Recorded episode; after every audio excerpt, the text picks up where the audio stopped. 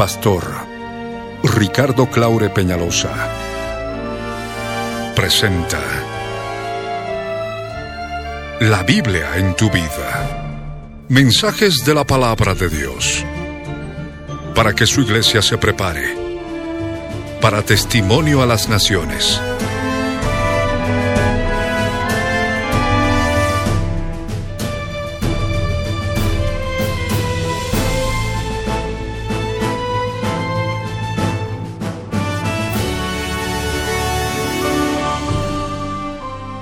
El mensaje de hoy titula El infierno volumen 5 está basado en el libro de Isaías, capítulo 5 versos 11 al 14, capítulo 14 versos 9 al 11. Fue grabado en vivo el 20 de agosto de 1999 en la ciudad de Cochabamba, Bolivia, como parte de los tesoros de las cosas viejas, y el 20 de septiembre de 2014 por las añadiduras y otros detalles. Como parte de los tesoros de las cosas nuevas, no te vayas y escucha con atención.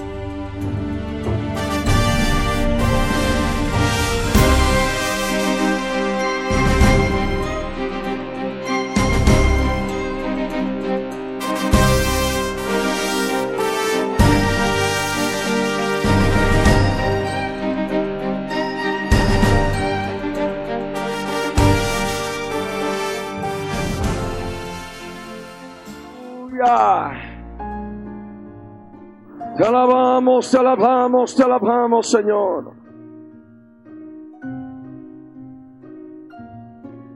Aleluya. Aleluya. Te alabamos. Te glorificamos, Señor. Oh, Rey, abrazamos la palabra de Dios.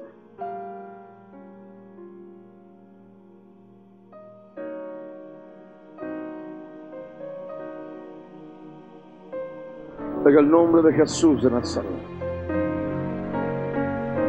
Oh, Bray abrazam, la rabra de Dios, Bray abrazam. Aleluya, aleluya, aleluya, aleluya, aleluya, aleluya, aleluya. Exaltamos tu presencia, Señor. En el nombre de Jesús.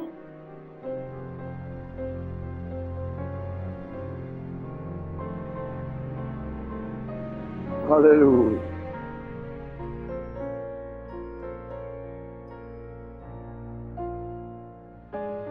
Alabamos tu nombre, Señor. Aleluya. Y ora conmigo, ahí donde estás, en su presencia. Levanta las manos. Y ora conmigo todo corazón. Señor Santo, Dios Todopoderoso, Creador del cielo y de la tierra.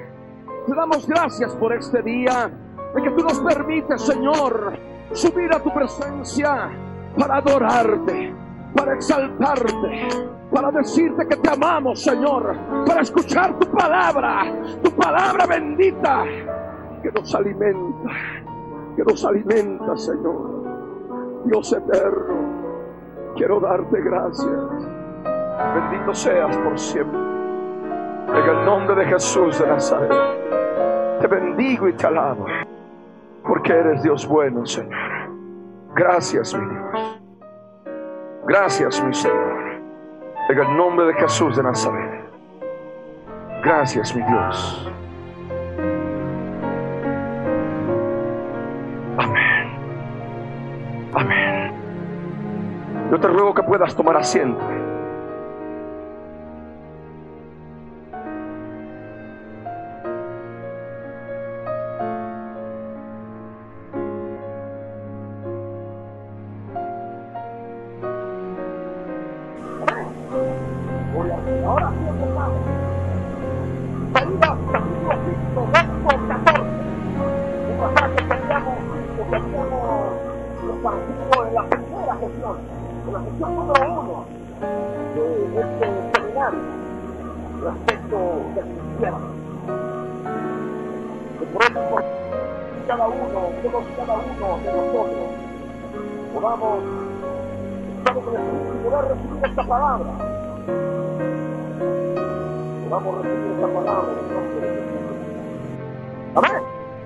Isaías 5, verso 14. Y leamos desde el verso 11 para poder entender un poquito más lo que nos enseña la palabra. Ay, dice, ay de los que se levantan de mañana para seguir la embriaguez, que se están hasta la noche, hasta que el vino los enciende. Y en sus banquetes hay arpas, vihuelas, tamboriles, flautas y vino. No miran la obra del Dios soy el que soy, ni consideran la obra de sus manos. Por tanto, mi pueblo fue llevado cautivo porque no tuvo conocimiento, y su gloria pereció de hambre y su multitud se secó de sed. Por eso ensanchó su interior el Seol y sin medida extendió su boca y allá descenderá la gloria de ellos y su multitud y su fausto y el que en él se regocijaba. Amén. Dice la escritura que hay una causa hay una razón por la cual se ensancha el interior del Seol y sin medida se extiende su boca. ¿Cuál es la causa? El pecado. Amén. En la medida que se multiplica el pecado, en la medida que se multiplican aquellos que andan ajenos a la vida de Dios por las tinieblas que en ellos hay, en la medida de que el pueblo de Dios es llevado cautivo, porque no tuvo conocimiento, y pereció su gloria. Y la multitud del pueblo de Dios se secó, se secó de sed en el aspecto espiritual. Entonces la escritura nos dice que el interior del Seol se ensancha. Amén. Esta es una ley espiritual. A más pecado que se pueda dar en la humanidad, el Seol se ensancha. Amén. A mayor cantidad de pueblo de Dios que es llevado cautivo por el pecado, es llevado esclavo por el pecado. Y en la medida de que esa multitud se seca de sed por la sequedad interior a causa del vacío del corazón por el pecado, entonces el Seol se ensancha. Amén. De tal manera que podemos imaginarnos como un globo. un globo, en la medida que le metemos aire, el globo crece y crece y crece y se ensancha. Amén. Y es un globo, por supuesto, de lo más, de lo más fuerte que no puede reventarse. Es un globo gigante, enorme. En este ejemplo que pongo. Y por supuesto, también ocurre esto con el Señor. En la medida que se aumenta el pecado la humanidad, es como si estuviéramos inflando el Seol para que se ensanche. Amén. Es lo que lo hincha, es lo que lo ensancha. Es lo que nos dice la palabra. Ensanchó su interior el Seol y sin medida extendió su boca. Sabemos, como hemos enseñado ya, que el Seol no solamente en la palabra es manifestado como un lugar espiritual, amén, sino también es personificado, manifestando un espíritu, manifestando un ángel, manifestando una fuerza espiritual inteligente, maligna, amén, cuyo objetivo es absorber y absorber y tragar almas para sojuzgarlas, torturarlas en su interior con todos aquellos que habitan Seol. Amén. Y ahí la palabra. Y allá descenderá la gloria de ellos, dice. La gloria de todos aquellos que andan ajenos a la vida de Dios, sean impíos, sean inclusive pueblo de Dios que retrocedió y fue llevado nuevamente cautivo porque le faltó conocimiento dice la palabra que allí van a descender con su gloria. Allá descenderá la gloria de ellos. Lo que hayan podido conseguir en vida, allí van a descender al mismo Seol y su multitud, dice. Y el que en él se regocijaba, el que en él se regocijaba. De tal manera que hay multitudes, multitudes que van a parar al Seol por cuanto en vida se regocijan en las obras del Seol. Amén. En las obras de las tinieblas, en las obras de oscuridad. Recordemos que el Seol también en su boca y su presencia es manifestada también sobre la faz de la tierra. Amén.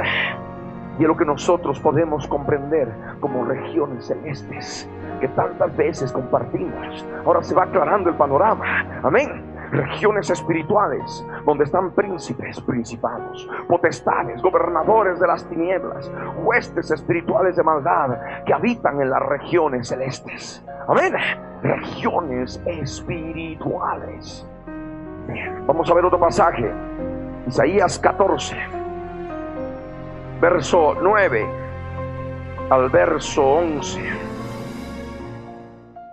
Para aquellos que ya conocen la profecía en la cual no vamos a hacer hincapié hoy, este pasaje nos habla del hombre de pecado, del hijo de perdición.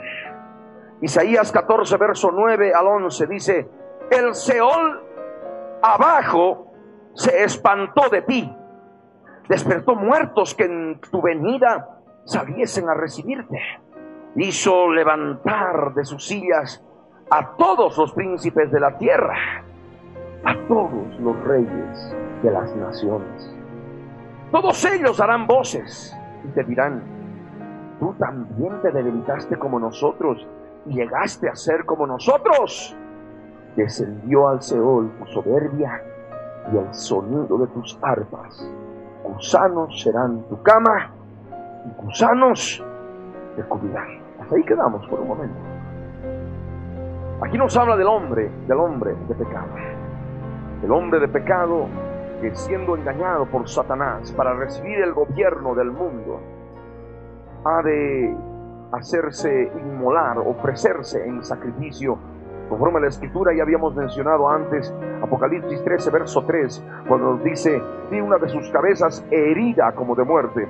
La palabra herida en su original griego significa inmolada, ofrecida en sacrificio. Amén. De tal manera que el hombre de pecado ha de ser inmolado, ha de ser ofrecido en sacrificio, esperando, creyendo de que Satanás lo va a resucitar y de esa manera de recibir el gobierno mundial. Pero no ha de ser así. Satanás es el perfecto engañador. Amén. Simplemente lo único que ha de conseguir el hombre de pecado es prestar su cuerpo para que la bestia, el abadón, el apolión, el ángel del abismo, el rey de los demonios tipo langosta, suba y se meta en ese cuerpo y de pronto aparentemente resucite el hombre de pecado con el nombre fulano de tal, y cuyo nombre debe dar 666.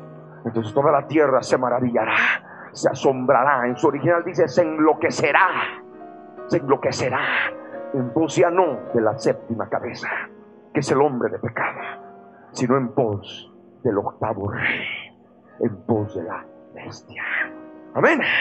El lavadón, el Apolión, la bestia, operando allí a través del cuerpo del hombre de pecado, engañando a la humanidad. Todos los moradores de la tierra se postrarán, se postrarán ante la bestia que estará ocupando el cuerpo del hombre de pecado. Pero ¿y el alma del hombre de pecado? ¿Dónde estará? Dice la escritura que es dado que el hombre muera una sola vez. Y después de esto, el juicio. Amén. Entonces el alma del hombre de pecado abandona el cuerpo, su espíritu abandona el cuerpo, el espíritu se va a Dios, como dice la escritura. El espíritu vuelve a Dios, Ahí están las notas de cargo. Amén. Para cualquier hombre, sus notas de cargo, su conciencia no lavada de sus obras muertas con la sangre del cordero. Y eso ha de servir en el juicio ante el gran trono blanco. Pero su alma, ¿dónde se va? Seol. Amén inmediatamente y el Seol abajo se ha de espantar de él. Dice la escritura que en aquel momento se van a despertar los muertos, que en su venida van a salir a recibirle. Las almas de los muertos van a salir, porque es algo demasiado grande que de pronto el alma de este hombre descienda a Seol. Es una noticia extraordinaria, es una noticia tremenda y abajo. Todos se enteran, todos saben y multitudes de todos los millones de millones de millones de estas generaciones que han podido vivir desde que el hombre ha caído en el jardín del Edén. Ahí se van a levantar, van a salir a recibirlo. Y la escritura nos enseña que todos ellos, todos ellos van a dar voces, un murmullo, un murmullo cada vez más grande, una multitud hablando, hablando, hablando, hablando. Todos le van a decir, tú también te delimitaste como nosotros. Porque el hombre de pecado, conforme lo que dice la Escritura, tiene que ser muy inteligente. Amén. Y que gracias a su gran inteligencia, que es mayor que la inteligencia, que la sabiduría de Daniel, tendría que tener muchas riquezas, muy rico. Y a causa de estar sumergido en contratos comerciales, en sus contrataciones comerciales, tendría que multiplicar sus riquezas. Amén. Tendría que aparecer en un tiempo en la tierra en que la ciencia tendría que aumentarse y que la gente tendría que correr de aquí para allá. Y eso es lo que justamente ya vivimos desde hace algún tiempo atrás. Tendría que aparecer en un tiempo que la transgresión de la humanidad tendría que llegar al colmo.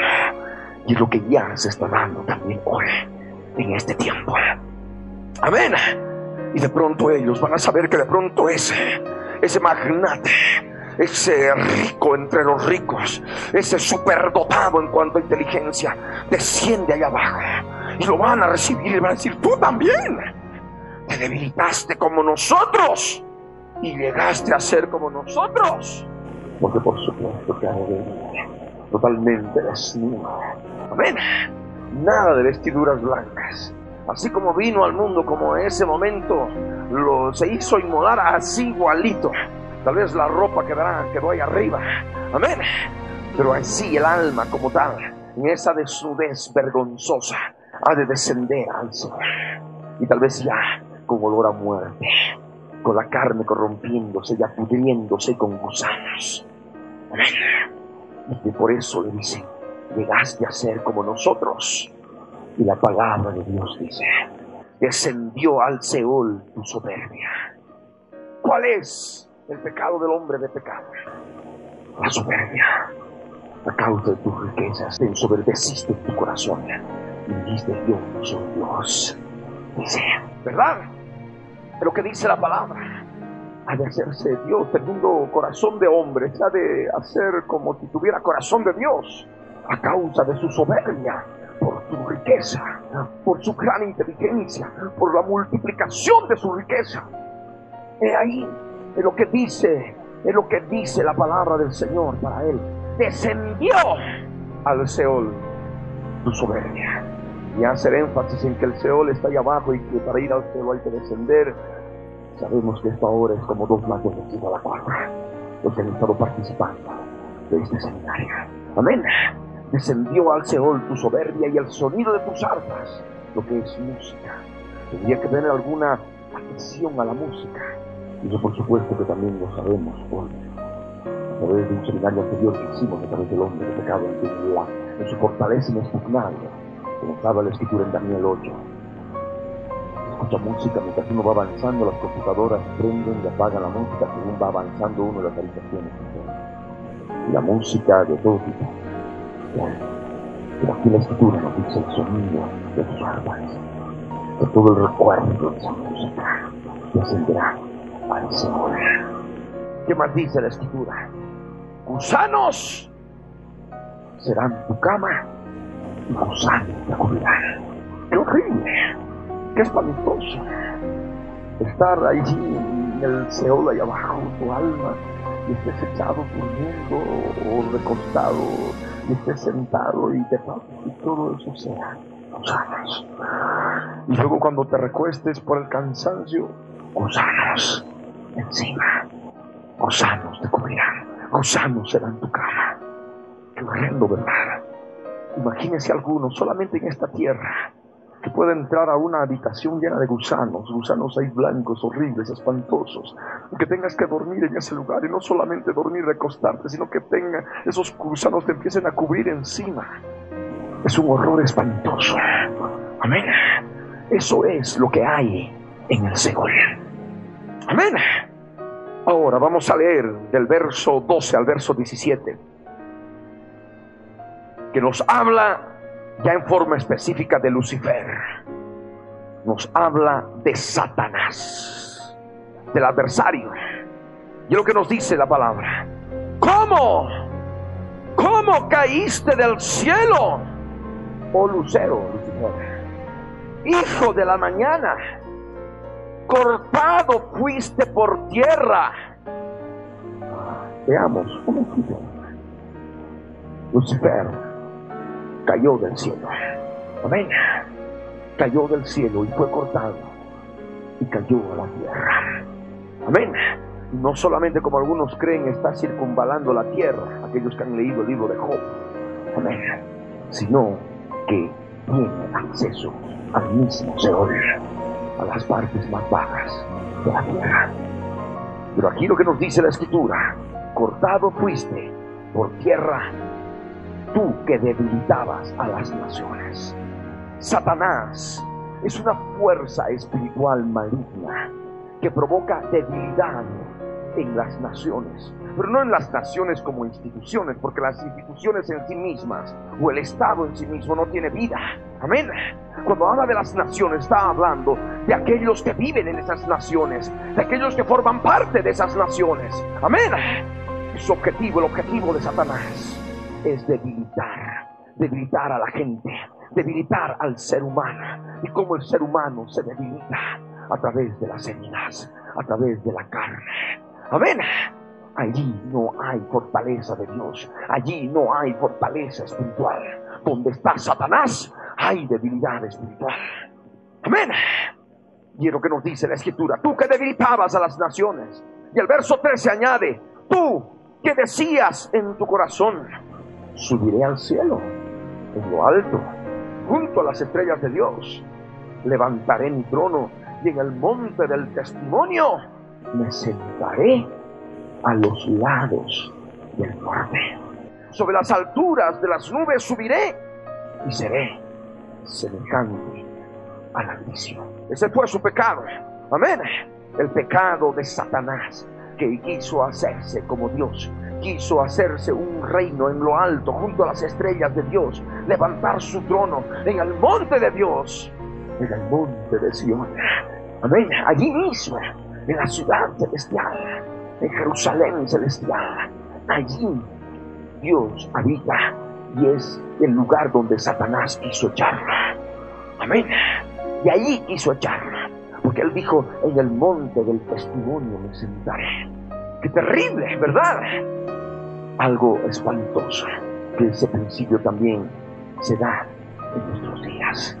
Se da a través de aquellos, de aquellos absalones, de aquellos Judas se quiso hacer Dios, siendo que él era creación de Dios. Amén. Y es lo que ocurre. Mas tú, dice el verso 15, mas tú derribado eres. ¿Hasta dónde? Aquellos que están leyendo conmigo, mas tú derribado eres. ¿Hasta dónde? Hasta el Seol. Qué terrible. Aquellas almas que caen allá abajo como por supuesto ya están habitando en las regiones celestes, nada les puede impedir ver en las regiones celestes, en las regiones espirituales. Porque el cuerpo de carne y sangre es aquel que impide ver las regiones espirituales. Amén. Las regiones celestes. Mientras está en vida. Y por supuesto el Espíritu de Dios en algún momento puede venir una revelación y mostrarte aquello que puede estar ocurriendo en el mundo espiritual. A través de visión, a través de profecía, a través de algún sueño. Y cuando hablamos de sueños, hablamos de ancianos, es decir, aquellos que andan en madurez espiritual. Porque hay muchos niños recién nacidos que recién se convierten, que son engañados por Satanás, porque siguen creyendo en sus sueños, como cuando acostumbraban en el mundo. Y son engañados y entran en el campo de la superstición, en el campo de deisidaimonia, que es culto a demonios. Amén. Por eso Satanás tiene tanto interés en enseñar a través de los sueños. La Biblia nos habla que solamente aquellos que han entrado en ancianidad espiritual que solamente el Señor lo sabe, amén.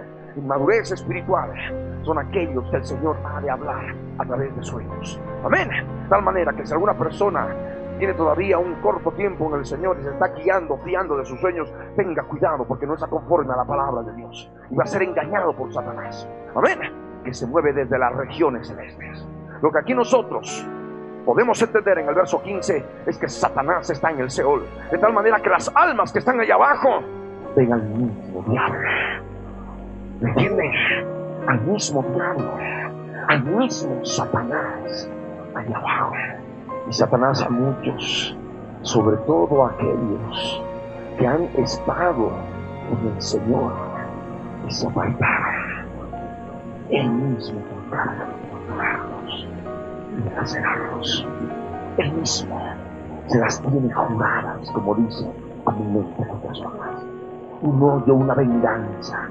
Y peor aún aquellos que habiendo conocido la verdad, inclusive siervos, pastores, predicadores, caen allá abajo por haberse apartado de la fe. La apostasía de los últimos días. Amén. Debes saber que los posteriores días algunos apostatarán de la fe, dice la profecía. Amén. Apostatar es apartarse de la fe. Y eso es lo que ocurre. Hay niveles de tortura, niveles de castigo. Aquel que se le dio mucho, recibirá muchos azotes. Aquel que se le dio poco e hizo cosas dignas de azotes, recibirá pocos azotes. Amén. Y aquel que azota es Satanás y todos sus ángeles caídos que están allá abajo, de arriba. Aquellos que tienen facultad para subir y bajar a través de las puertas del Hades, a través de las puertas del Seol. Amén. Que están distribuidas en diferentes partes de la tierra, como tal vez podríamos llamar túneles, embudos, pero que comunican todas al mismo Seol. Amén. Lugares espirituales, que es donde son llevadas las personas después de muertas.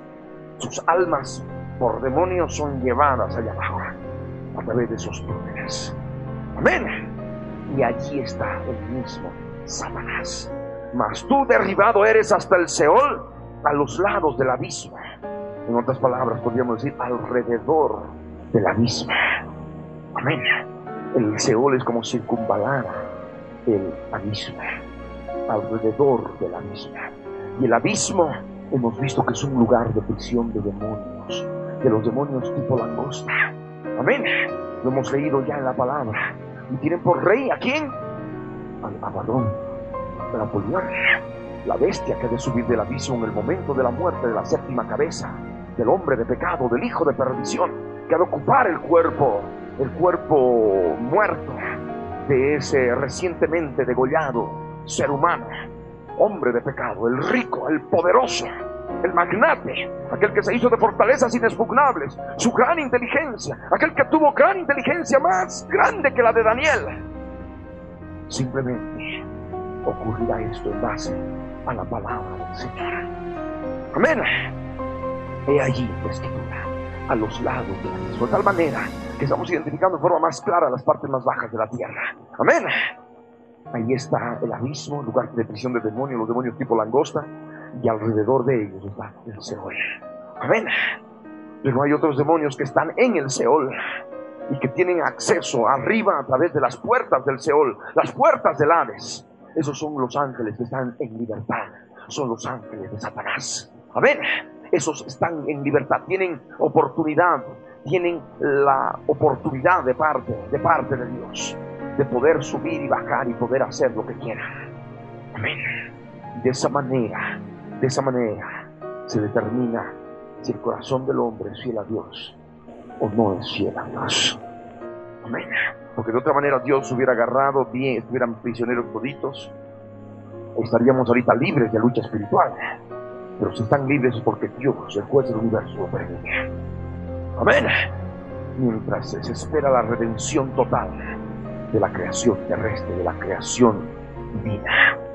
Amén a través de la sangre del Cordero cuando el Señor Jesús venga y consume todas las cosas.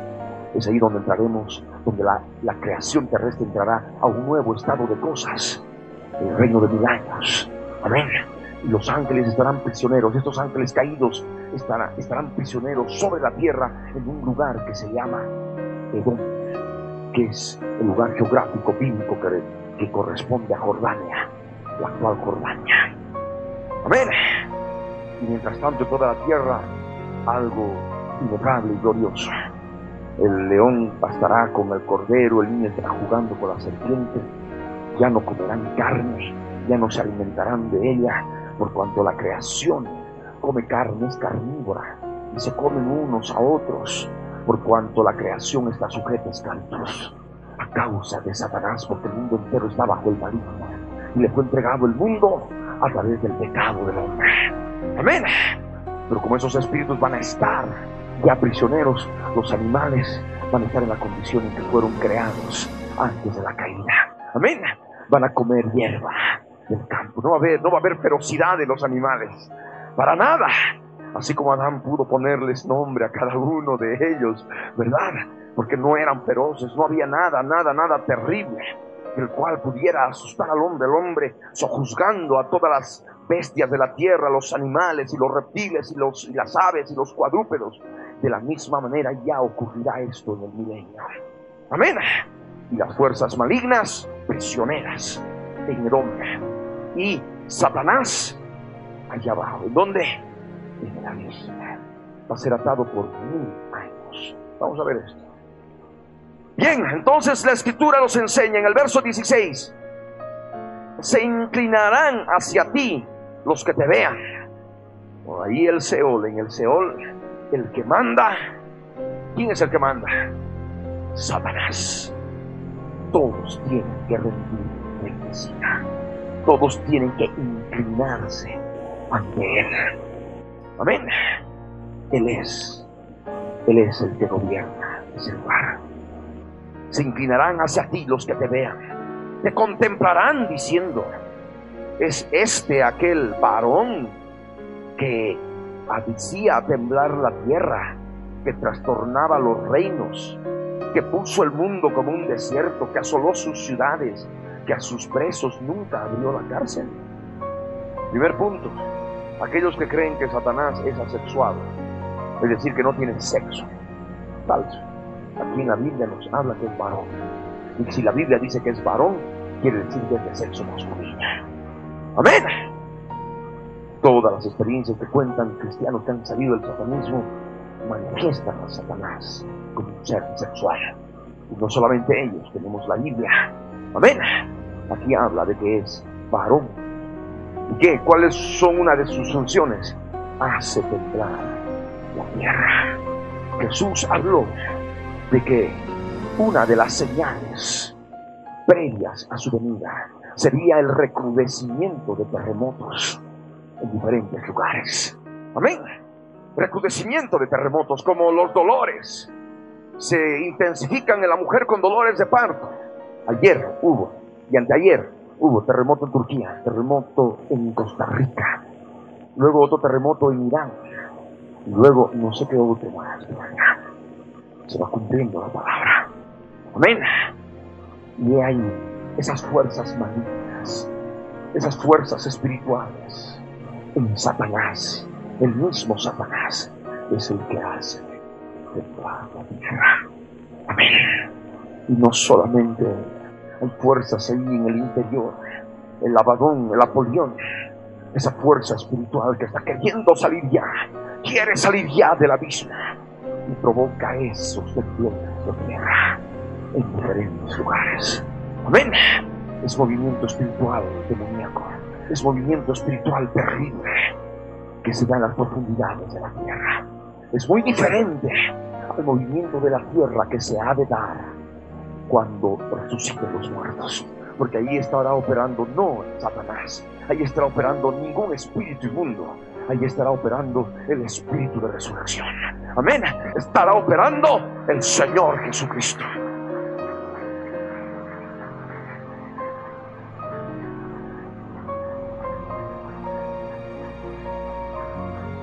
Hacía temblar la tierra, dice, que trastornaba los reinos. Es el que trastorna los reinos, Satanás.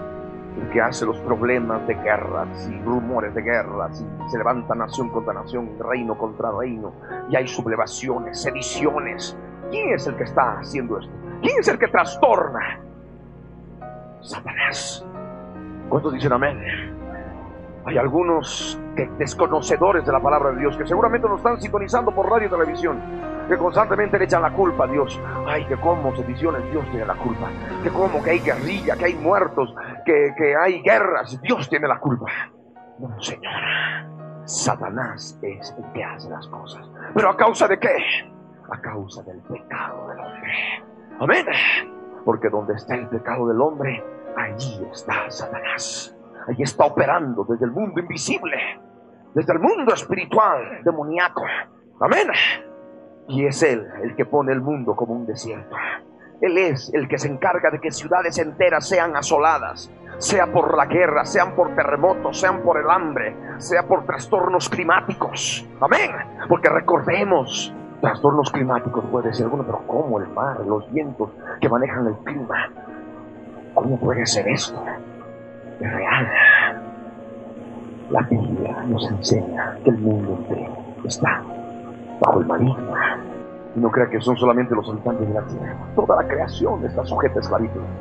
Por eso toda la creación aún gime, aún con dolores de parto. Amén. Esperando la redención de los hijos de Dios. Cuando seamos redimidos, volverá un nuevo estado de cosas. Un estado perfecto. Amén. Y Satanás estará atado en el abismo por mil años luego de ser soltado. ¿Y cuál es el propósito para que sea soltado después de los mil años? Para engañar a las naciones. Porque es la manera en que el corazón del hombre se ha de ser manifiesto, se hace manifiesto. En un corazón de carne, en un corazón malo, en un corazón caído. Satanás tiene la potestad de engañar. Amén. Y la persona es engañada. De esa manera el Señor sabe, el Dios Todopoderoso sabe. Y ha de saber en aquellos días quiénes están con Él y quiénes no están con Él. Dice que se ha de levantar una sublevación tan grande como la arena del mar, una multitud enorme que de levantar contra el mismo Dios, contra el mismo Señor Jesús que está reinando desde Jerusalén. ¿Y qué es lo que ha de acontecer?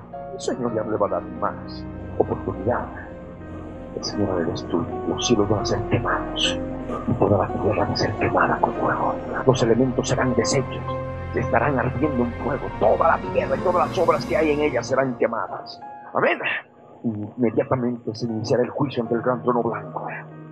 Y es allí donde se llevará a todos aquellos culpables con un justo juicio que cada uno ha de ver todas sus obras que haya hecho en su vida, sean ángeles, principados, potestades, gobernadores de las tinieblas, jueces espirituales de maldad, seres humanos, ya en alma y cuerpo, sus notas de cargo y serán arrojados al lago que arde con fuego y. Inmediatamente después Dios ha de crear cielos nuevos y tierra nueva debe descender la nueva Jerusalén, la esposa del Cordero. Amén. Para determinar. Es el orden de cosas en resumen. Pero aquí podemos comprender que Satanás es el que se encarga, mientras ahora está suelto, de asolar a las ciudades, de asolar a las ciudades mediante trastornos climáticos. Recordemos el viento que destruyó la casa donde estaban los hijos, los hijos de Job, y murieron. ¿Quién estaba incidiendo? Satanás. Hoy día escuchamos de vientos huracanados, de tormentas, de torbellinos, de tornados. Son fuerzas espirituales. Amén. Provocando asolamiento y destrucción sobre la faz de la tierra. En lugares donde se incrementa el pecado. Es ahí donde recibe mayor fuerza y poder para destruir. Porque Él ha venido a robar, a matar y a destruir. Amén. Él es el que asola las ciudades y Él es el que a sus presos nunca abrió la cárcel. Amén. Tuvo que venir alguien más poderoso que Él para poder destruir esa cárcel y dar libertad a los cautivos de Satanás. Y es Jesús de Nazaret, aquel que murió en la cruz del Calvario con muerte de cruz, porque era la única muerte, la única forma de muerte en que se podía vencer a Satanás. Amén. Que nos permita a nosotros crucificar la carne luego conseguir esa sangre en el lugar santísimo, esa sangre derramada que está en la presencia del Señor por la fe, en el lugar santísimo, en el arca del pacto, en el propiciatorio que está encima del, del arca del pacto, allí en el templo del cielo, en el lugar santísimo, al cual tenemos nosotros acceso por el Espíritu regenerado. Amén. Ahí nosotros podemos tomar esa sangre y untar nuestro dintel nuestros dos postes, nuestro espíritu, nuestra alma y nuestro cuerpo. Amén. Y poder ser limpios de todo aquello que todavía necesitamos entregar, necesitamos crucificar, necesitamos renunciar. Amén. Y lo que necesitamos hacer cada día, aquel que dice, no, yo no tengo necesidad de nada. Cuidado, aquel que ve el aspecto externo y no ve lo profundo de la vida espiritual. Ese, hemos visto la palabra, ¿dónde va? Palabras, se va al Señor. Por eso el Señor dice, el que esté limpio, limpiese más todavía. El que es santo, santifíquese más todavía. El que es justo, practique la justicia todavía. Que es inmundo, ¿qué dice? Siga siendo inmundo todavía. Tiene la elección cada uno. Amén. Tú tienes la elección, el Seón o Hades o el cielo. ¿Cuántos quieren irse al cielo? Gloria al Rey, conociendo lo que hay ahora en las partes más bajas de la tierra, yo creo que todo, Señor, yo quiero irme contigo. Voy a andar, Señor, pianito, no me voy a apartar de ti ni a izquierda ni a derecha, porque es palabra de Dios, aleluya. Gloria al Rey. Y ese término porque muchas veces lo emplea. Andar pianito ahí, sí, porque el corazón está descubierto delante de Dios. Amén. Así como el Señor Oh Señor, si eso está ahí, lo profundo de la tierra está descubierto delante de ti. Cuanto más mi corazón, muéstrame, Señor, lo que hay en mi corazón. Amén. A fin de que yo no vaya a parar ese lugar de tormento. Y vea al mismísimo diablo que me esté torturando. Y peor todavía si he sido cristiano. Y peor aún, todavía si inclusive hemos sido predicadores. Y hemos estado llevando su palabra. Terribles, terribles niveles de castigo. Según lo que haya recibido cada uno. ¿Cuánto dicen amén? Amén. Por eso Pablo decía, no vaya a ser que habiendo sido heraldo para muchos venga a ser reclamado. Amén. Por eso es necesario buscar al Señor, a fin de no caer en ese lugar. Bien. Vamos a ver otro pasaje. Dios, tenemos tanto por ver todavía y ya no estuve en esto. Ezequiel 32. No quería detenerme mucho, pero la palabra es rica y comemos de la palabra. Y bueno, amén. Ezequiel 32, verso 21 al 32, nos habla de los habitantes del Seol. Naciones enteras están allá abajo. Y imaginan de cada generación, de tantas generaciones, de todos estos siglos, desde que el hombre ha sido creado. ¿Cuántos están allí? Es algo terrible. Leamos lo que nos dice la palabra. Ezequiel 32, verso 21 al 32. Dice, de en medio del Seol hablarán a él los fuertes de los fuertes. En el Seol hemos visto y se corrobora. En el Seol se habla como si estuviera hablando aquí arriba. Amén. Pero en oscuridad, en tinieblas, en tormento, en dolor, en angustia en gusanos, bajo gusanos, sobre gusanos. Dice la escritura, con los que le ayudaron, que descendieron y hacen con los incircuncisos muertos a espada. Son los incircuncisos en el aspecto físico en el Antiguo Testamento, conforme al Antiguo Pacto. Amén. Aquellos que definitivamente no formaban parte del pueblo de Dios, los que sin ley han pecado, sin ley perecerán. Y están allá abajo. Aquellos asirios, babilónicos, egipcios, en fin. He ahí los incircuncisos. Ahora en nuestro tiempo manifiesta la incircuncisión del corazón. Amén. Aquellos que no se circuncidan en la carne, el prepucio del corazón con la cruz del Calvario, ellos también van a parar allá porque el lugar, el Seol, es lugar de incircuncisos. ¿Amén? ¿Cuánto dicen amén? Amén. Por eso dice la escritura, yacen con los incircuncisos, muertos a espada. Allí está Asiria con toda su multitud. En derredor de él están sus sepulcros. Todos ellos cayeron muertos a espada. Cuando hablamos de sepulcros, ahora entramos en este otro detalle no solamente se refiere a la escritura, al sepulcro que puede estar a unos cuantos metros bajo tierra, uno, uno dos o tres metros bajo tierra, en el cual eh, se entierra el cuerpo del hombre. Recordemos que todo tiene su imagen en el mundo espiritual. Amén. De tal manera que allí abajo, allí abajo en el Seol, las almas también están en lugar como de sepulcros. Amén. Como de nichos y está ahí la escritura. Allá abajo están esos sepulcros. Por eso aquellos que inclusive el Señor ha llevado y les ha mostrado el infierno cuentan que han visto ahí unos sepulcros, y han visto ahí una especie de nichos enormes. Y si nos ha llevado el Señor también eh, demonios a través de esa, de, de esa falacia demoníaca es la aparición de ovnis, de objetos voladores no identificados, que para nosotros no es más que manifestación de demonios, de ángeles caídos que, que suben y bajan del Seol. Y se han llevado algunos, han participado de ese fenómeno como le llaman la abducción, y que se los han llevado, inclusive se ha hecho una película que se llama Fuego del Cielo, Fire of the Sky, una película sobre una realidad verídica de un individuo que ha sido llevado supuestamente por, por seres extraterrestres y muestran ahí gusanos, se encuentra en un lugar de gusanos muertos ahí, con gusanos abajo, gusanos encima, y él agarra estos gusanos, todo eso está en la película, un hecho verídico, ¿no? Y si bien aquellos que no conocen la palabra de Dios dicen, uy, seres extraterrestres y esto que lo otro, para nosotros no son más que ángeles caídos. Amén. Demonios que se llevaron a ese pobre hombre y lo llevaron al mismísimo infierno, al mismísimo Seol y vio toda esa barbaridad de cosas horribles.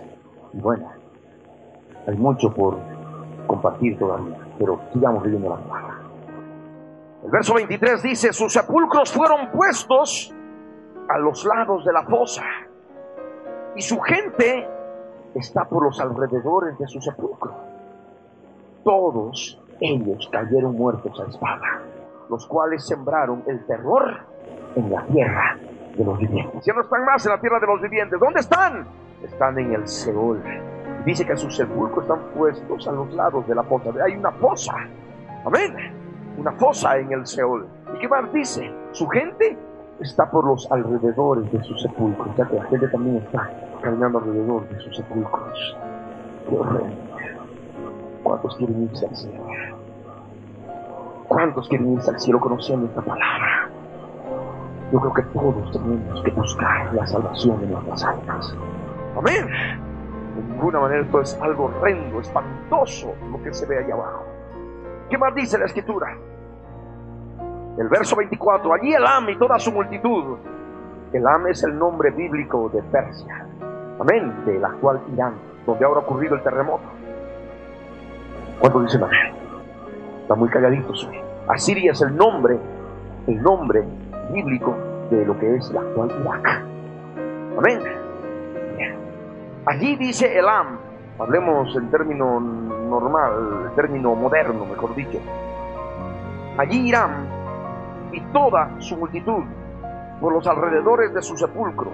Todos ellos cayeron muertos a espada, los cuales descendieron incircuncisos. ¿A dónde? A lo más profundo de la tierra, porque sembraron su terror en la tierra de los vivientes, mas llevaron su confusión con los que descienden al sepulcro. Vemos, hay confusión en el Señor. Amén. Hay confusión en el sepulcro, en el aspecto espiritual que esté allá abajo para las almas que caen en ese lugar. Verso 25 dice, en medio de los muertos le pusieron lecho con toda su multitud. ¿Y cuál es el lecho? Es cama de gusanos. ¿Verdad? He ahí la palabra.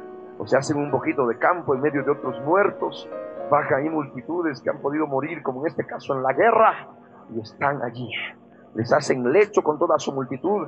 A sus alrededores están sus sepulcros. Todos ellos incircuncisos, muertos a espada porque fue puesto su espanto en la tierra de los vivientes. Mas llevaron su confusión con los que descienden al sepulcro. Él fue puesto en medio de los muertos. El verso 26.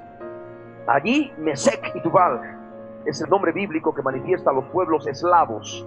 Si hablamos de pueblos eslavos, hablamos, por ejemplo, de los rusos. Amén. Hablamos de escandinavos, aquellos que están habitando al norte del Cáucaso, los eslavos. Allí Mesec y Tubal. Mesec, muchos identifican el nombre bíblico con Moscú y Tubal con Tobolsk. Moscú manifiesta la Rusia europea, Tobolsk manifiesta la Rusia asiática. También es tan grande el territorio ruso, el territorio eslavo. Y ahí está, en la palabra nos habla de Mesec y Tubal. Allí Mesec y toda su multitud, sus sepulcros en sus alrededores, todos ellos incircuncisos muertos a espada, porque habían sembrado su terror en la tierra de los vivientes. Y no yacerán con los fuertes de los incircuncisos que cayeron, los cuales descendieron al Seol con sus armas de guerra sus espadas puestas debajo de sus cabezas. Mas sus pecados estarán sobre sus huesos, por cuanto fueron terror de fuertes en la tierra de los vivientes. Tú pues serás quebrantado entre los circuncisos y yacerás con los muertos con espada. Allí Edom, que es el nombre bíblico de Jordania. Allí Jordania, sus reyes y todos sus príncipes, los cuales con su poderío fueron puestos con los muertos a espada, ellos yacerán con los incircuncisos y con los que descienden al sepulcro. Allí los príncipes del norte, aquí está hablando ya de todo lo que es el norte de la tierra. Amén, arriba de la línea del Ecuador. Todos ellos y todos los sidonios que con su terror descendieron con los muertos, avergonzados de su poderío, y hacen también incircuncisos con los muertos a espada, y comparten su confusión con los que descienden al sepulcro. A estos verá Faraón, el rey de Egipto, y se consolará sobre toda su multitud. Faraón muerto a espada, pero en compañía de todos sus egipcios, todos sus cortes, allá abajo en el Seol. De alguna manera se consolará diciendo, no estoy solo, pero consuelo de muchos. ¿De qué sirve estar consolado? Ay, bueno, estoy acompañado con tantos, como sabemos que en el Hades, en el Seol, es tormento, es llanto, es amargura, es dolor, es tristeza, es fuego, es sed no se puede saciar la sed. Amén. Entonces se consolará, eso manifiesta que su alma, ¿verdad? Ya no hago hincapié en esto porque está tan claro en la palabra que es el alma la que se va al Seol. Y ahí dice que se ha de consolar sobre toda su multitud. Oh, el rey está aquí también, con nosotros todos los egipcios ahí abajo. ¿Ah? Aquí está el rey. Y el rey va a decir, ay, todos los, súbditos, todos mis soldados están también aquí conmigo. No estoy solo. Pero si es sufrimiento. Amén. Por eso dice, a estos verá Faraón y se consolará sobre toda su multitud. Faraón muerto a espada y todo su ejército dice, yo soy el que soy el Señor.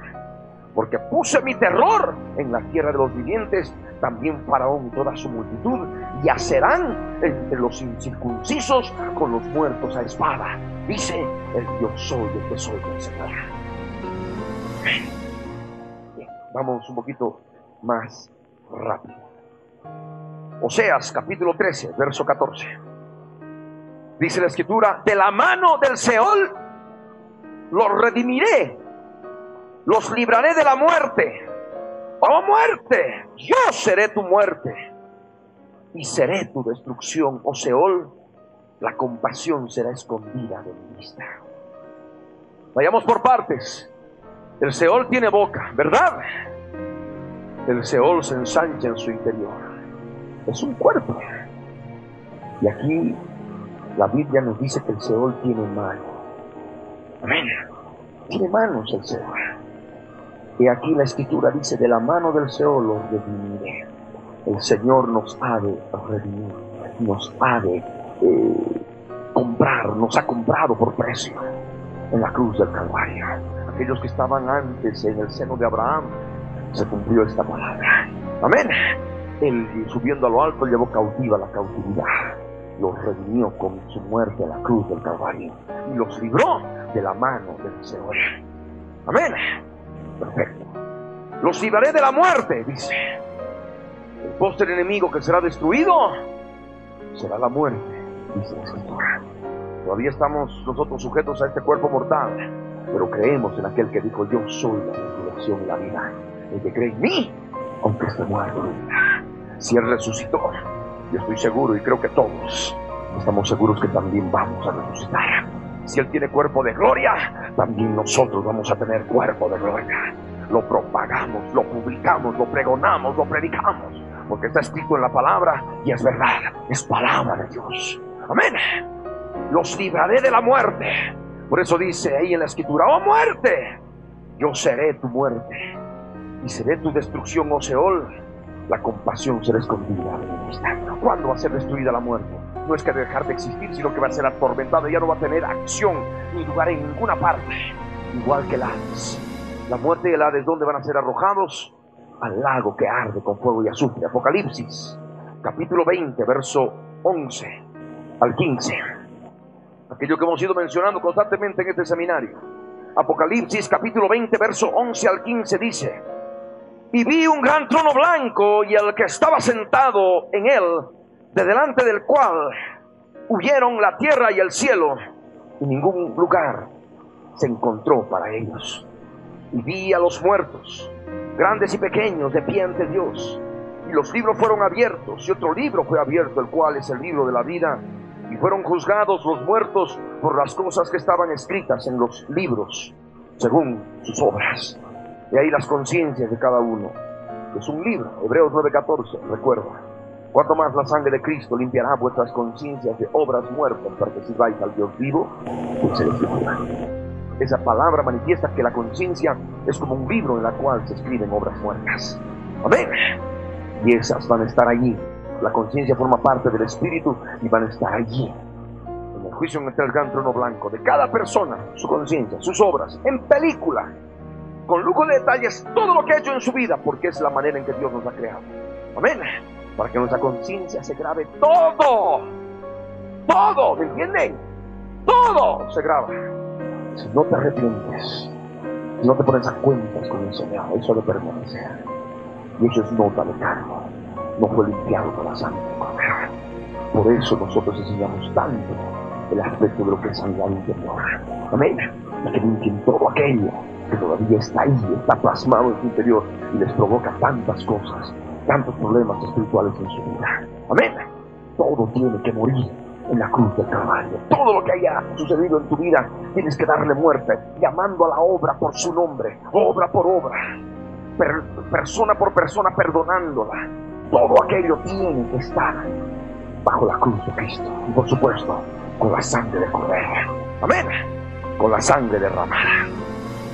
Sigamos leyendo. Y el mar entregó los muertos que había en él, las profundidades del mar. Y la muerte y el Hades entregaron los muertos que había en ellos. Y fueron juzgados cada uno según sus obras. Y el verso 14 nos dice, la muerte y el Hades, que son dos ángeles caídos, la muerte y el Hades fueron lanzados al lago de fuego. Esta es la muerte segunda. Y el que no ido inscrito en el libro de la vida fue lanzado. ¿A dónde? Al lago de fuego aquel que tiene con su conciencia sucia, es decir, con sus obras, son las notas de carro. Y eso manifiesta automáticamente su nombre no está escrito en el libro de la vida. Amén. No está escrito. Por tanto, al lado que arde todo su Amén. Final del Seol, del Hades, el final de la muerte, es el lago que arde con fuego de azufre. Veamos tres citas bíblicas más respecto de Seol y Hades para entrar rápidamente a lo que es Gehenna, lo que es lago de fuego, viendo los evangelios. Mateo capítulo 11, verso 23. Ciudades enteras caen en el Seol cuando viene el juicio de Dios. Mateo 11, verso 23. El Señor le habló a Capernaum, que era una ciudad en sus días y le dijo, ¿y tú, Capernaum, que eres levantada hasta el cielo?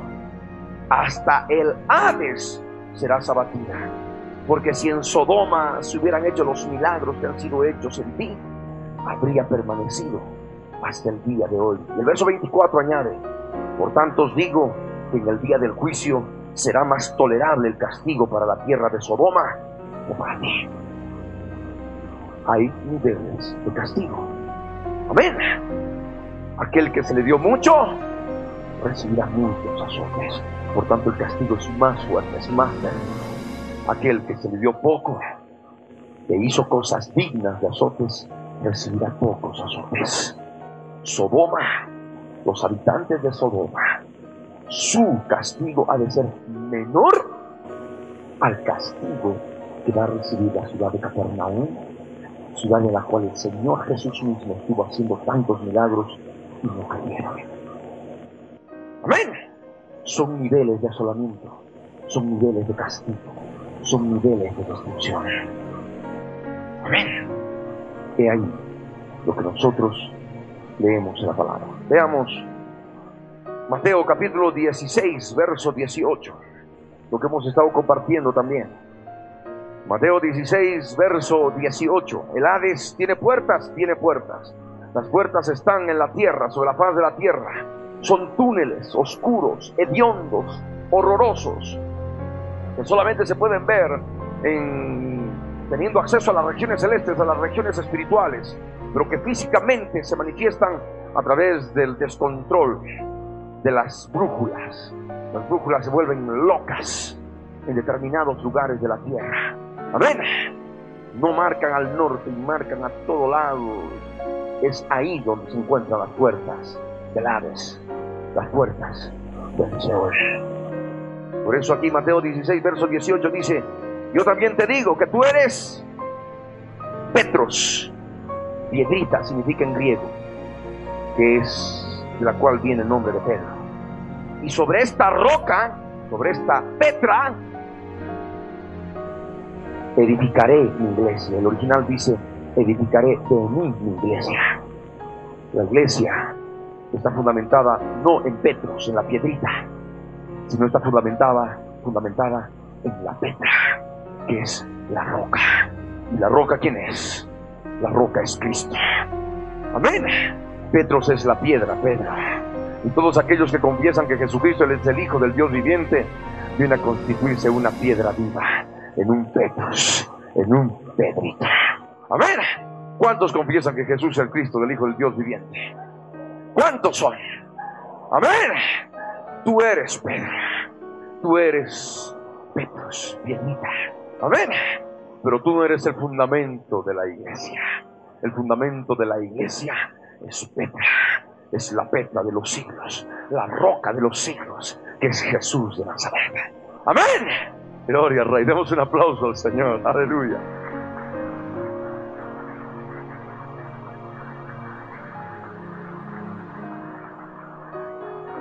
Creo que continúa el verso 18. Dice, y las puertas del Hades no prevalecerán contra ella. No prevalecerán. Porque ahí están en las puertas del Hades. Por las puertas del Hades viene el ataque espiritual. Las fuerzas espirituales enemigas. Aquí está manifestando el Señor la lucha espiritual. Amén. No tenemos lucha contra sangre ni carne, no tenemos lucha contra principados, contra potestades, contra gobernadores de las tinieblas de este siglo, contra huestes espirituales de maldad que habitan en las regiones celestes. Y las regiones celestes son, incluyen el Hades, el Seol. Amén. Arriba están las puertas del Hades. Recordemos que el Hades todavía su presencia está, está viendo detrás del jinete llamado muerte que va cabalgando, provocando muerte sobre la faz de la tierra. Amén. Y ahí la palabra. Sabemos que la iglesia tiene el poder contra las puertas del Hades. Las puertas del Hades no van a prevalecer contra la iglesia. ¿Y es la iglesia? Aquellos que han nacido de nuevo, aquellos que han sido redimidos con la sangre del Cordero, aquellos que han sido regenerados en el Espíritu. Amén. Y la regeneración, la regeneración en el Espíritu, solamente el Señor la puede ver como realmente es. Porque podemos encontrar muchos, muchos en todo lugar que pueden decir, yo soy cristiano, yo soy nacido de nuevo. El Señor solamente sabe quiénes son los que verdaderamente son. Amén. El Señor conoce a quienes son de Él. Amén. Por eso es necesario siempre andar. Son tiempos peligrosos. No todo aquel que te diga, no, yo soy hermanito y vas a... Y busca al Señor porque son tiempos difíciles y es necesario por ello andar en pleno discernimiento para saber quiénes son y quiénes no son. Amén. Gloria. Veamos ahora Apocalipsis capítulo 1, verso 18. Apocalipsis 1, verso 18 es palabra del Señor Jesús. Dice así cuando se reveló a Juan al darle la revelación el libro de la revelación, que se conoce también como el libro de Apocalipsis. Y al que vivo y estuve muerto, le dice a Juan, el Señor Jesús, mas he aquí que vivo por los siglos de los siglos. Amén.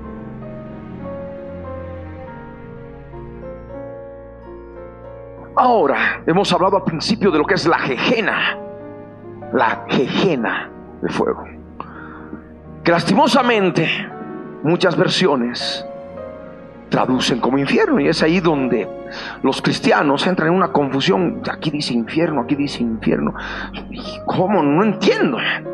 Por eso es necesario escudriñar la palabra e ir a sus nombres originales. Amén. Hemos hablado ahora de las partes inferiores de la tierra, hemos hablado de abismo, hemos hablado de Seol, hemos hablado de Hades. Si hablamos de abismo, hablamos de la palabra griega avisos, que significa un lugar profundo. Amén. Y también hemos mencionado, si no me equivoco, tártaro. Amén. Que manifiesta las partes profundas de la tierra, segunda de Pedro, capítulo 2, verso 4, que es el centro mismo de la tierra donde están prisioneros ángeles. Lo compartimos ya, ¿verdad? Ángeles que están prisioneros son aquellos que pecaron en los días de Noé, aquellos que abandonaron su dignidad, viendo que las hijas de los hombres eran hermosas y escogieron para sí entre todas. Amén.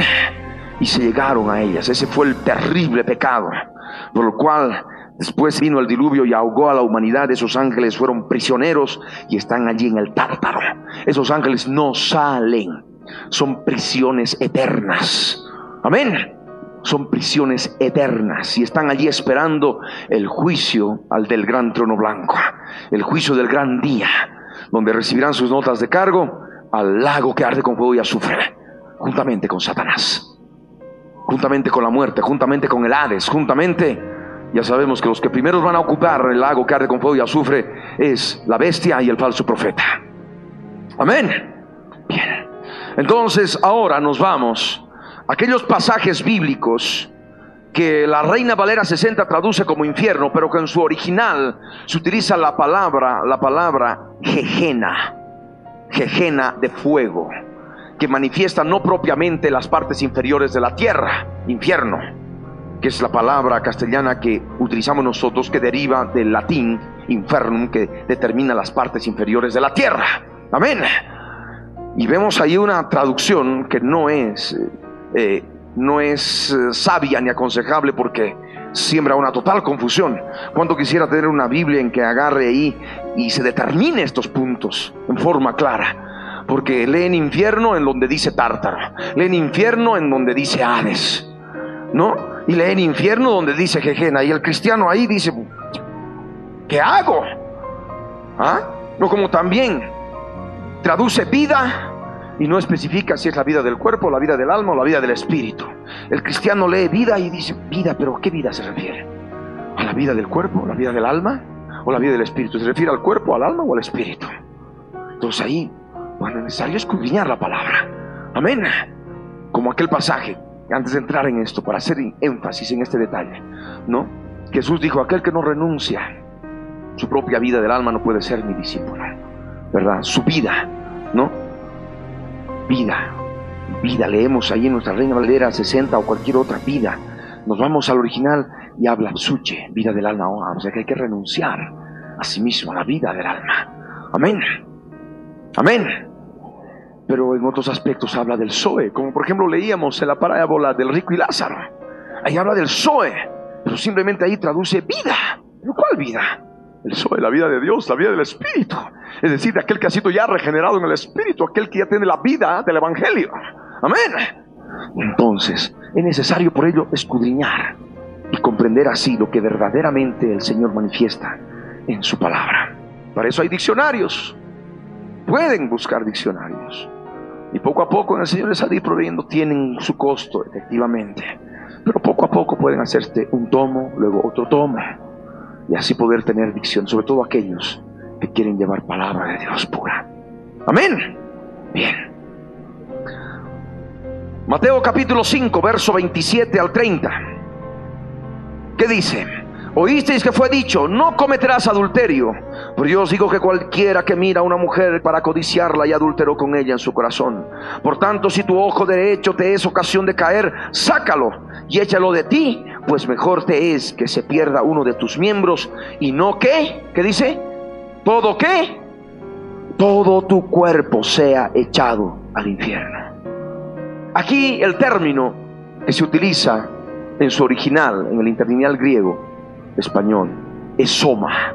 Soma que manifiesta lo que es la vida del cuerpo. Amén. Y donde se traduce infierno, no dice Hades, no dice Seol, no dice Tártaro. No dice avisos o abismo, sino dice Gejena. Amén. Gejena, que hace relación al lago que arde con fuego y azufre. Porque al lago que arde con fuego y azufre, el ser humano no solamente ha de ser arrojado en alma, sino también en qué? En cuerpo. Amén. La segunda resurrección es la resurrección de muerte y destrucción eterna y de tormento eterno en el lago que arde con fuego y azufre. Esa es la muerte segunda. Amén. Alma y cuerpo se van al lago que arde con fuego y azufre. Alma solamente se va al Hades o al Seol. O si no, alma a la presencia de Dios. Amén. Bien. Verso 30 dice, y si tu mano derecha te es ocasión de caer, córtala y échala de ti, pues mejor te es que se pierda uno de tus miembros y no que todo tu cuerpo, tu soma, sea echado a la jejena, no al infierno. Amén. A la jejena. Utilizamos mejor este léxico para poder diferenciar las partes inferiores de la tierra, Seol, Hades, abismo, tártaro, de lo que es el lago que arde con fuego y azufre. Amén. Que es algo totalmente diferente y que ha de estar inclusive, inclusive cuando los cielos y la tierra que existen hoy van a ser quemados y totalmente destruidos. Van a huir de la presencia de Dios cuando Él esté sentado en el juicio del gran trono blanco. Amén. La jejena de fuego, el lago que arde con fuego y azufre, no tiene ninguna relación con la tierra. Y por tanto, menos con las partes inferiores de la tierra. Amén. Es importante comprender esta verdad.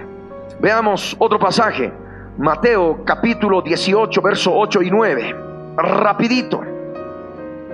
Mateo 18, verso 8 y 9 dice, por tanto, si tu mano o tu pie te es ocasión de caer, córtalo y échalo de ti. Mejor te es entrar en la vida cojo o manco que teniendo dos manos o dos pies, ser echado en el fuego eterno, que es justamente una relación a la jejena de fuego. Amén. Ahí en su término no habla de jejena, habla de fuego eterno en, en, griego. Y si tu ojo te es ocasión de caer, sácalo y échalo de ti. Mejor te es entrar con un solo ojo en la vida que teniendo dos ojos ser echado en el infierno de fuego. Infierno se emplea la palabra jejena. Amén. Jejena de fuego es fuego eterno, conforme al verso 8 anterior está haciendo relación al mismo lugar.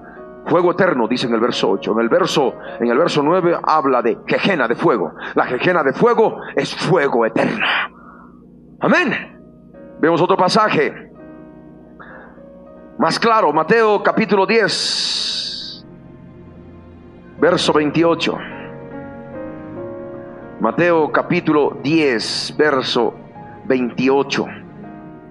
Y dice la palabra, y no temáis a los que matan el cuerpo, mas el alma no pueden matar.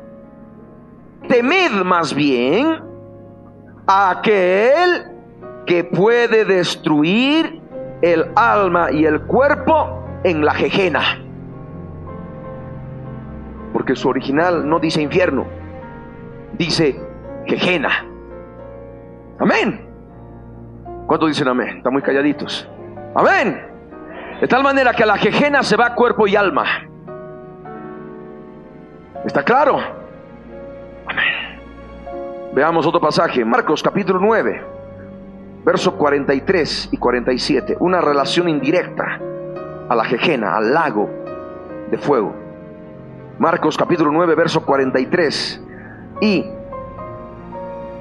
47 dice, si tu mano te fuere ocasión de caer, córtala. Mejor te es entrar en la vida manco que teniendo dos manos ir a la jejena, al fuego que no puede ser apagado.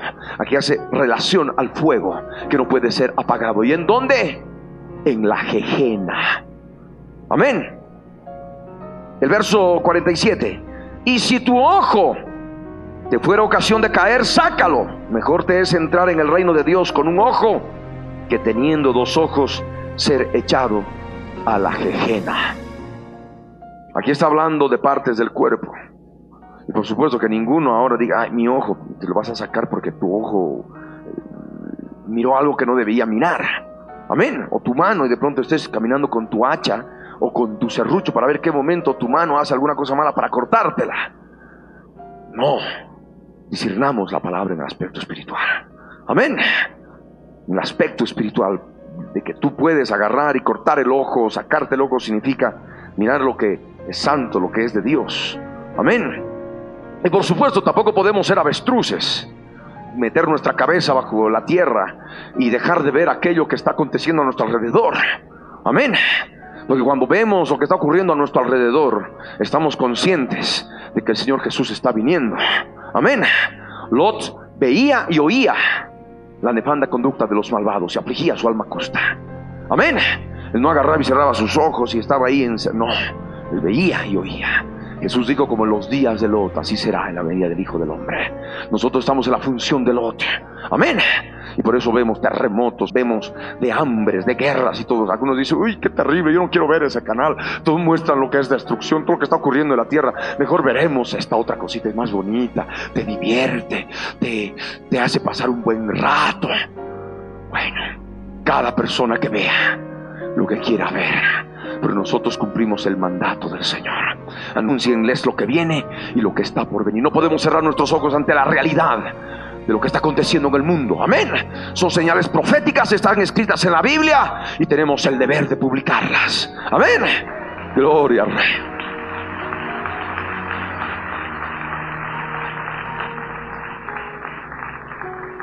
Gloria al Rey. Ahora veamos Mateo capítulo 13, verso 41 al 43. Mateo capítulo 13, verso 41 al 43 dice, enviará el Hijo del Hombre a sus ángeles y recogerán de su reino a todos los que sirven de tropiezo y a los que hacen iniquidad. Y los echarán en el horno de fuego. Allí será el lloro y el crujir de dientes. Entonces los justos resplandecerán como el sol en el reino de su Padre. El que tiene oídos para oír, oiga. Aquí está hablando de dos aspectos. Uno es el cielo, es la presencia de Dios. Los justos resplandecerán como el sol. Pero los otros, ¿qué es lo que dice la palabra? Van a ser echados en el horno de fuego. Que no es más que la jejena, no es más que el lago que arde con fuego y azufre, que es el otro nombre que se le da a ese lugar de tormento, que es por toda la eternidad. Allí también se llora, allí hay crujir de dientes. Amén. Crujir de dientes de miedo, crujir de dientes de terror, de pavor, crujir de dientes de odio y de falta de misericordia. Porque eso es lo que ha de haber también en el lago que arde con fuego y azufre. Mateo capítulo 25, verso 46 refiriéndose a los injustos. E irán estos al castigo eterno y los justos a la vida eterna. ¿El castigo eterno dónde es? En la jejena. El castigo eterno no es en el Seol, no es en el Hades. Amén. El castigo eterno es en la jejena, en el lago que arde con fuego y azufre. Amén.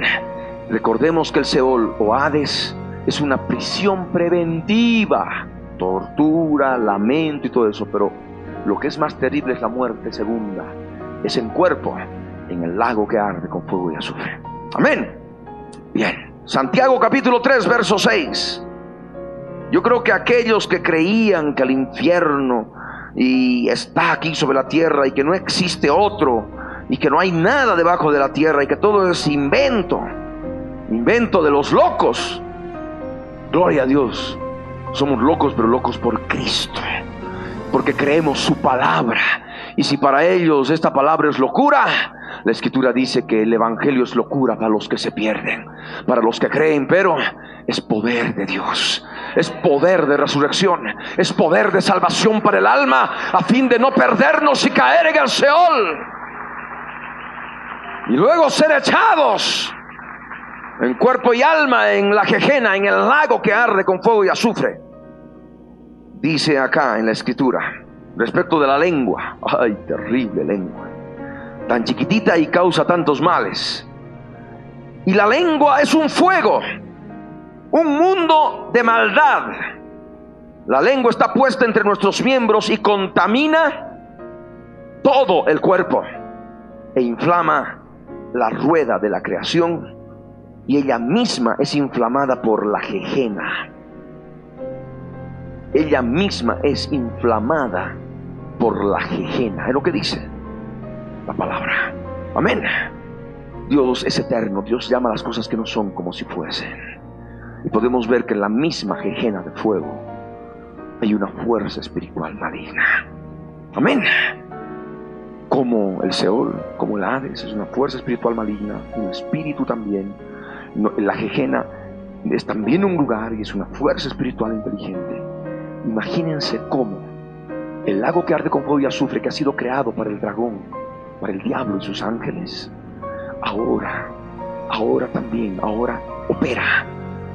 Y es esa fuerza espiritual maligna la que inflama la lengua. Ella misma es inflamada por la jejena, dice. La lengua es inflamada por la jejena, el fuego de la jejena, la fuerza espiritual maligna de la jejena, que ya está creada. El Señor sabe en lugar dónde está, pero está en relación y está en comunicación, está en contacto con la lengua que no se gobierna. Amén.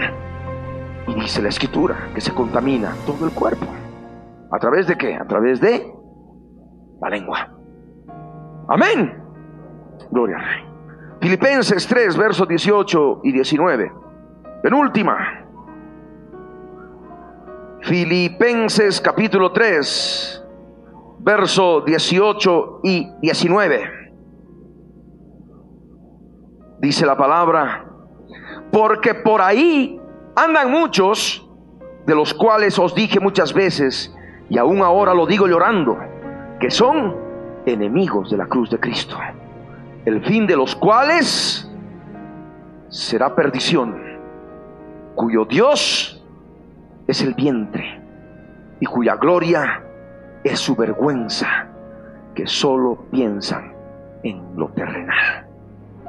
¿Qué es lo que habla aquí? El fin de los cuales será perdición. ¿Y dónde la perdición? La muerte segunda, la jejena, el lago que arde con fuego y azufre. Amén. La última, segunda Tesalonicenses, capítulo 1, verso 6 al 9. Porque es justo delante de Dios pagar con tribulación a los que os atribulan. Y a vosotros que sois atribulados, daros reposo con nosotros cuando se manifieste el Señor Jesucristo desde el cielo con los ángeles de su poder, en llama de fuego, para dar retribución a los que no conocieron a Dios ni obedecen al Evangelio de nuestro Señor Jesucristo, los cuales, escúchenlo bien, sufrirán pena de eterna perdición, excluidos de la presencia del Señor y de la gloria de su poder. Ser arrojado a la jejena, lago que arde con fuego y azufre, manifiesta, significa sufrir pena de eterna perdición estar excluido de la presencia del Señor por toda la eternidad, estar excluido de la gloria de su poder por toda la eternidad. Amén. De esa manera, aunque todavía hay mucho por ver, podemos decir hasta aquí, el Señor nos ayudó.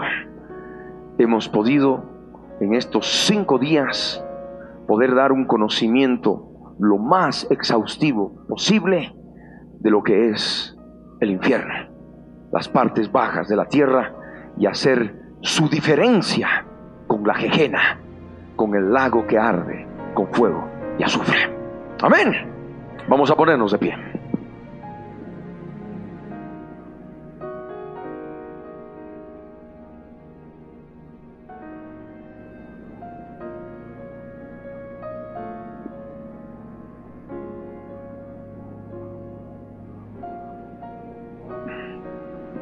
Pongámonos de pie.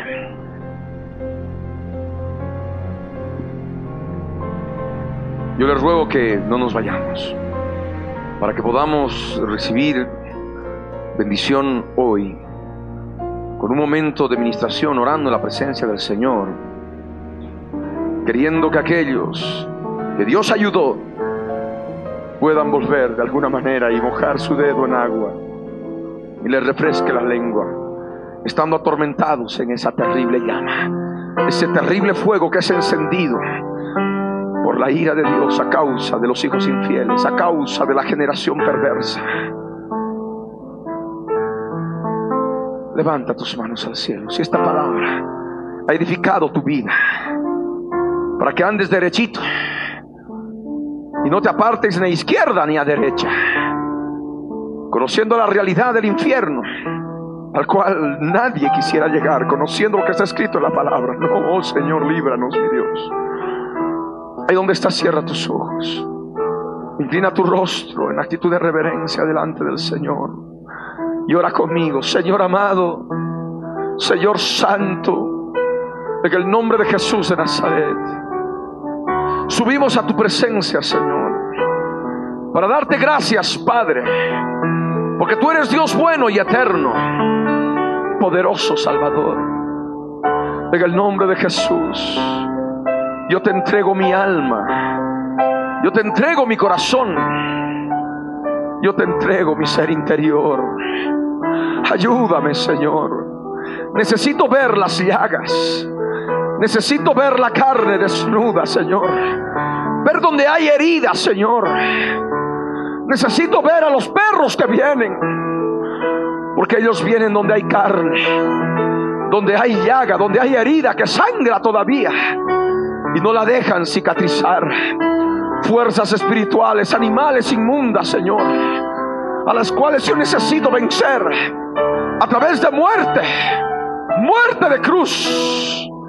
Muerte a todo aquello que me aparta de ti, Señor y que muchas veces causa siempre debilidad, debilidad espiritual. Y muchas veces he querido comer del bocado de carne, de ese banquete espléndido, Señor, de aquel, la mesa de los tibios. Señor eterno, habla mi vida. Yo necesito de ti. Habla mi corazón. Yo te ruego, mi Señor, en el nombre de Jesús, háblame, habla mi vida. Te lo ruego, Padre. Bendito seas por siempre. En el nombre de Jesús de Nazaret. En el nombre de Jesús, mi Señor. Te doy gracias, Padre. Te doy gracias, Dios bendito.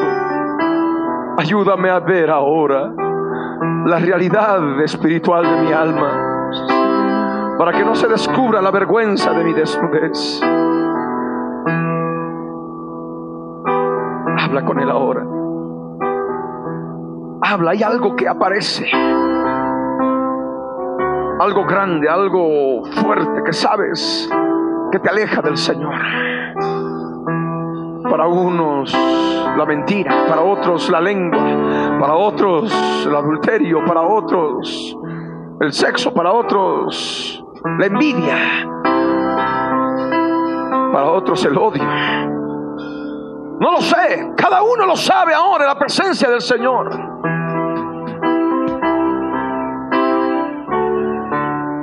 Entrega ahora aquello que el Señor te está mostrando.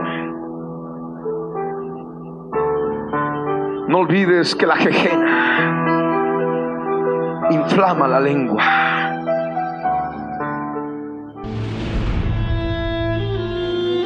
Jesús les dijo, ¿habéis entendido todas estas cosas? Ellos respondieron, sí, Señor. Él les dijo, por eso todo escriba, doctor, en el reino de los cielos es semejante a un padre de familia que saca de su tesoro cosas nuevas cosas viejas.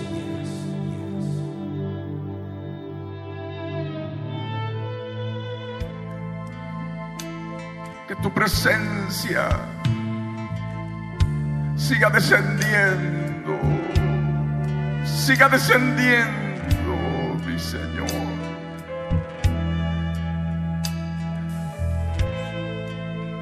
tu presencia siga llenando y llenando y llenando y llenando.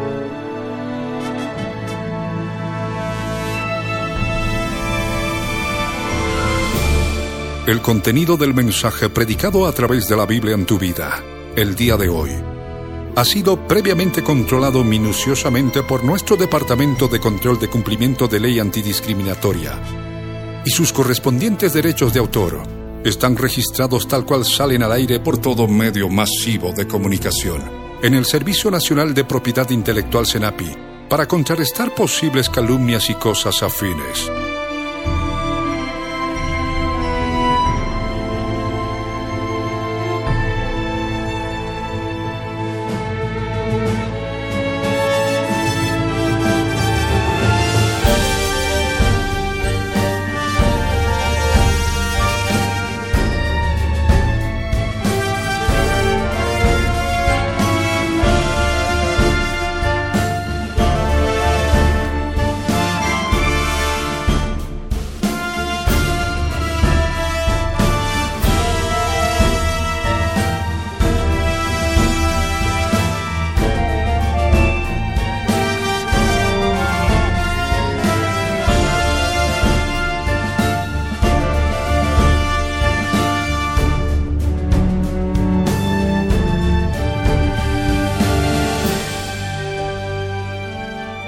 Pastor Ricardo Claure Peñalosa presentó La Biblia en tu vida. Mensajes de la palabra de Dios para que su iglesia se prepare para testimonio a las naciones.